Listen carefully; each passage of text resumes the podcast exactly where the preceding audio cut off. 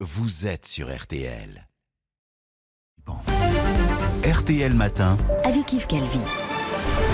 Il est 7h45. Très bonne journée à vous tous qui écoutez RTL. Alba Ventura, vous recevez donc ce matin le commissaire européen au marché intérieur, Thierry Breton. Bonjour Thierry Breton. Bonjour. Alors la campagne présidentielle française s'est invitée hier au Parlement européen à l'occasion du discours d'Emmanuel Macron qui occupe pendant six mois la présidence française de l'Union européenne. Les députés français, dont un est d'ailleurs lui-même candidat, hein, puisqu'il s'agit de Yannick Jadot, ont profité d'avoir à portée de main, parce que je crois qu'ils sont à 3 mètres de distance à peine, euh, le président pour batailler. Ça vous choque? D'abord, euh, j'étais évidemment moi-même au Parlement Oui. européen euh, et, et j'ai assisté. c'est près de quatre heures quand même que le président de l'Union européenne vient tous les six mois, et donc là c'est évidemment Emmanuel Macron, puisque la France euh, assure la présidence de l'Union européenne, devant les députés et répond euh, aux députés. Et c'est pas toujours facile. Le Parlement européen est un parlement, c'est une vraie démocratie où elle s'exerce, et donc on pose des questions. Certaines sont difficiles, et le président euh, donc de l'Union en exercice, donc Emmanuel Macron, a répondu pendant quatre heures. C'est vrai que euh, euh, les députés français, euh, euh, certains, on peut pas leur reprocher. Au fond, euh, certains voulaient relancer leur campagne. Ça me semble à la limite normal. Ils ont été du reste repris euh, un peu euh, euh, par euh, leurs propres collègues. Puisque Jadot euh, avait effectivement l'opportunité de s'adresser au président de la République. Il a utilisé cette opportunité. Mais Emmanuel Macron Et- aussi et- profite de l'opportunité d'être... et- euh, Et, du reste, euh, certains de ses collègues verts lui ont dit que c'était pas leur tasse de thé. Vous voyez, bon, Oui. c'est comme ça. Voilà. Emmanuel Macron aussi, il en profite un peu de cette présidence française de l'Union européenne. On est en pleine campagne. Certes, il n'est pas encore candidat, mais ça peut l'aider à tracer des perspectives. Alors, si vous voulez, bon, moi je suis commissaire européen, donc je vois ça de là où je suis. Euh, c'est un moment institutionnel très important. Et, et je pense, encore une fois, je, je n'ai aucun commentaire à faire, mais je vais quand même en faire, parce que je pense effectivement que c'était sans doute bien. Il, il- il est possible euh, qu'il soit euh, candidat à la présidence de la République. Vous êtes observatrice. Probable Je pense même. que euh, vous dites que c'est probable. Euh, euh, c'est bien que euh, il ait pu s'adresser hier à, à- à l'ensemble de la démocratie européenne, qui représente nos 445 millions de concitoyens européens, avant que d'être candidat. Je trouve que c'était bien de le faire dans ce, dans ce sens. Thierry Breton, Emmanuel Macron a mis l'accent sur la souveraineté dans Oui. son discours. Il faut dire que ce qui nous a sauté à la figure au début de la, la pandémie, c'est notre dépendance, médicaments, masques. Cette souveraineté, elle ne va pas se construire en, six mois. On est bien d'accord Eh bien, elle s'est construite en un an sur les vaccins. Qui eût dit, Alba Ventura, si vous m'aviez invité euh, il y a un an, que un an après, c'est-à-dire aujourd'hui, euh, l'Europe est quasiment, euh, en ce qui concerne les vaccins contre le Covid, la pharmacie du monde. Qui eût dit que l'Europe, parce que elle a pris sa souveraineté en main, son destin en main. J'en sais quelque chose sur les aspects industriels, on m'a confié la tâche. Qui eût dit que nous soyons non seulement le premier continent à être vacciné, et on voit, et notamment avec la vague actuelle, ô combien c'est important pour limiter évidemment les cas graves, qu'on est le premier continent de très loin au monde à exporter dans plus de 150 pays pour vacciner 150 pays. Je rappelle que les Américains ont bloqué leurs frontières.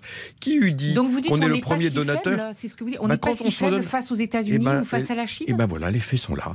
Quand on se met ensemble. Là- quand Là-dessus, on, se a met réussi ensemble- parce qu'il y Ah avait bah, une urgence. Bah oui, mais enfin, c'est quand même pas rien. Parce que les autres aussi, ils avaient l'urgence. Alors pourquoi la Russie n'a pas réussi?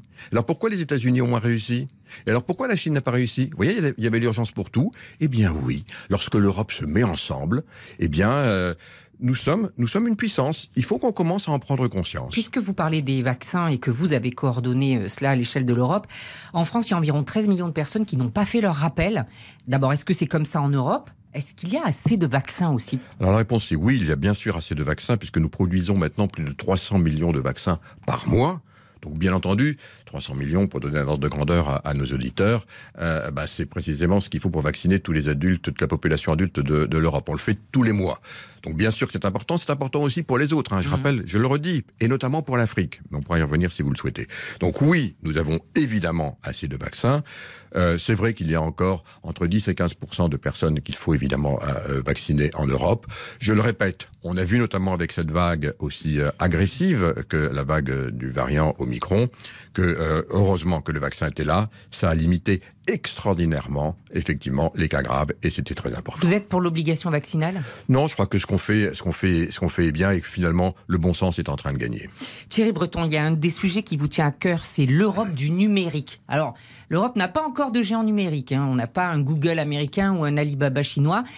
Mais on avance sur notre protection numérique. Eh bien, oui. qu'Internet est un Far West. Mais comment on se défend? Eh bien voilà, euh, euh, euh, c'est c'est vraiment un dossier sur lequel je me suis penché. Alors je vais vous le dire, Baventura, le premier jour où je suis arrivé à la commission, euh, euh, vous le voyez, on- nos auditeurs le voient tous les jours, ce qui se passe effectivement sur Internet, vous déployez le mot Far West, c'est vrai que euh, les parents le voient, on ne voit plus, on ne sait plus ce que font les enfants, Le harcèlement, Euh, le harcèlement, les discours haineux, la désinformation, les atteintes à la démocratie, les atteintes à la personne, les produits contrefaits.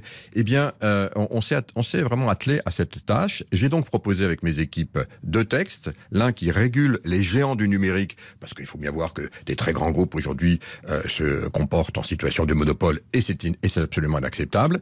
Et c'est le texte qui euh, soutient cette organisation, cette régulation, c'est le DMA. Et puis le deuxième, bah, qui concerne notre vie de tous les jours, c'est le DSA. Il a été euh, discuté hier au Parlement System le, Act. le- le Digital Service Services Act, qui va nous dire une chose très simple. Je vais vous le dire de façon très simple. Tout ce qui est autorisé dans la vie courante peut être autorisé sur Internet, mais tout ce qui est interdit dans la vie euh, courante, on n'a pas le droit d'insulter les gens, on n'a pas le droit euh, d'avoir des discours haineux fait sur Internet. Eh bien, c'est précisément. Ils ne sont pas en pré- Europe. C'est précisément, c'est précisément la régulation. Ils sont maintenant, ils ont une obligation de s'installer, effectivement, d'avoir un lieu d'établissement en Europe. On a finalisé cette discussion, Alba Ventura, hier soir au Parlement européen, et ça va être voté à une très large majorité aujourd'hui. Donc oui, nous sommes le premier continent qui va proposer, et je suis très heureux parce que j'y travaille va depuis deux ans, voté mais c'est voté Et en on ce mettra moment, des à l'heure, sanctions à l'heure où nous parlons, Google, et je peux vous annoncer des sanctions, des sanctions très graves, effectivement, à tous ceux qui ne vont pas respecter euh, ces régulations. Et ces sanctions, ça va être jusqu'à 10% du chiffre d'affaires, mais on sait que certains sont tellement riches qu'ils n'en ont mais. Donc, on leur mettra également, s'ils continuent, des interdictions euh, d'opérer sur le continent européen. Et s'ils continuent, on ira même jusqu'à leur démantèlement. C'est vraiment, je le dis vraiment, c'est une évolution absolument majeure qui s'est passée hier au Parlement européen et qui va être euh, maintenant finalisée. Donc, puisque le Conseil a voté de son côté, sous présidence française, je m'en réjouis. L'Europe de la défense, Thierry Breton, vous dites c'est essentiel. Est-ce que ça veut dire qu'on sort de l'OTAN? Non, on sort pas de l'OTAN. L'OTAN est un allié, est un allié historique. Il le restera encore longtemps. En revanche, là encore, qu'est-ce que nous apprend euh, la situation que nous vivons? Euh, Ça nous apprend évidemment que nous devons renforcer notre défense en commun. Je rappelle, pour que donner des chiffres, euh, les, les budgets de la défense européenne, euh, euh, c'est euh, légèrement supérieur au budget, à peu près équivalent au budget de la défense chinois. C'est quatre fois supérieur au budget russe. Donc on est là encore une grande puissance pour peu que nous travaillons plus ensemble. Je suis aussi commissaire euh, désormais euh, chargé de la défense, c'est-à-dire que nous investissons désormais en mutualisant euh, ces efforts en commun. C'est tout le projet aujourd'hui qui est porté euh, par la présidence française et par moi-même en tant que commissaire chargé de la défense. On avance, oui, on avance. Une toute dernière question. Dans son discours, Emmanuel Macron a souhaité que le droit à l'avortement soit inscrit dans la charte des droits fondamentaux de l'Union européenne. C'était un message envoyé à la nouvelle présidente du Parlement, la maltaise Roberta Metsola. Je l'ai mal prononcé, mais très anti-avortement. Roberta Metsola est donc euh, la nouvelle présidente du Parlement européen. Elle a été élue à une très large majorité. Je rappelle que le Parlement européen, Avec des voix de proches d'Emmanuel Macron, d'ailleurs. Avec, euh, euh, avec 40% de voix de femmes. Je le dis parce que le Parlement européen est un, est un Parlement qui est, c'est une très bonne chose, qui est très féminisé. On n'est pas encore presque à, à la parité, mais presque. Et donc, elles ont toutes voté pour elle. C'est qu'elles la connaissent bien. Ça fait 10 ans qu'elle est au Parlement européen. Bien sûr, euh, je partage pas du tout ces, euh, je dirais, les, les positions, euh, à titre personnel, euh, du, euh, euh, de Malte. Malte est le seul pays encore en Europe qui, vous savez, a Oui. ses positions euh, contre, contre l'IVG. J'espère que ça va changer. Donc, euh, en tout état de cause, elle a été euh, élue.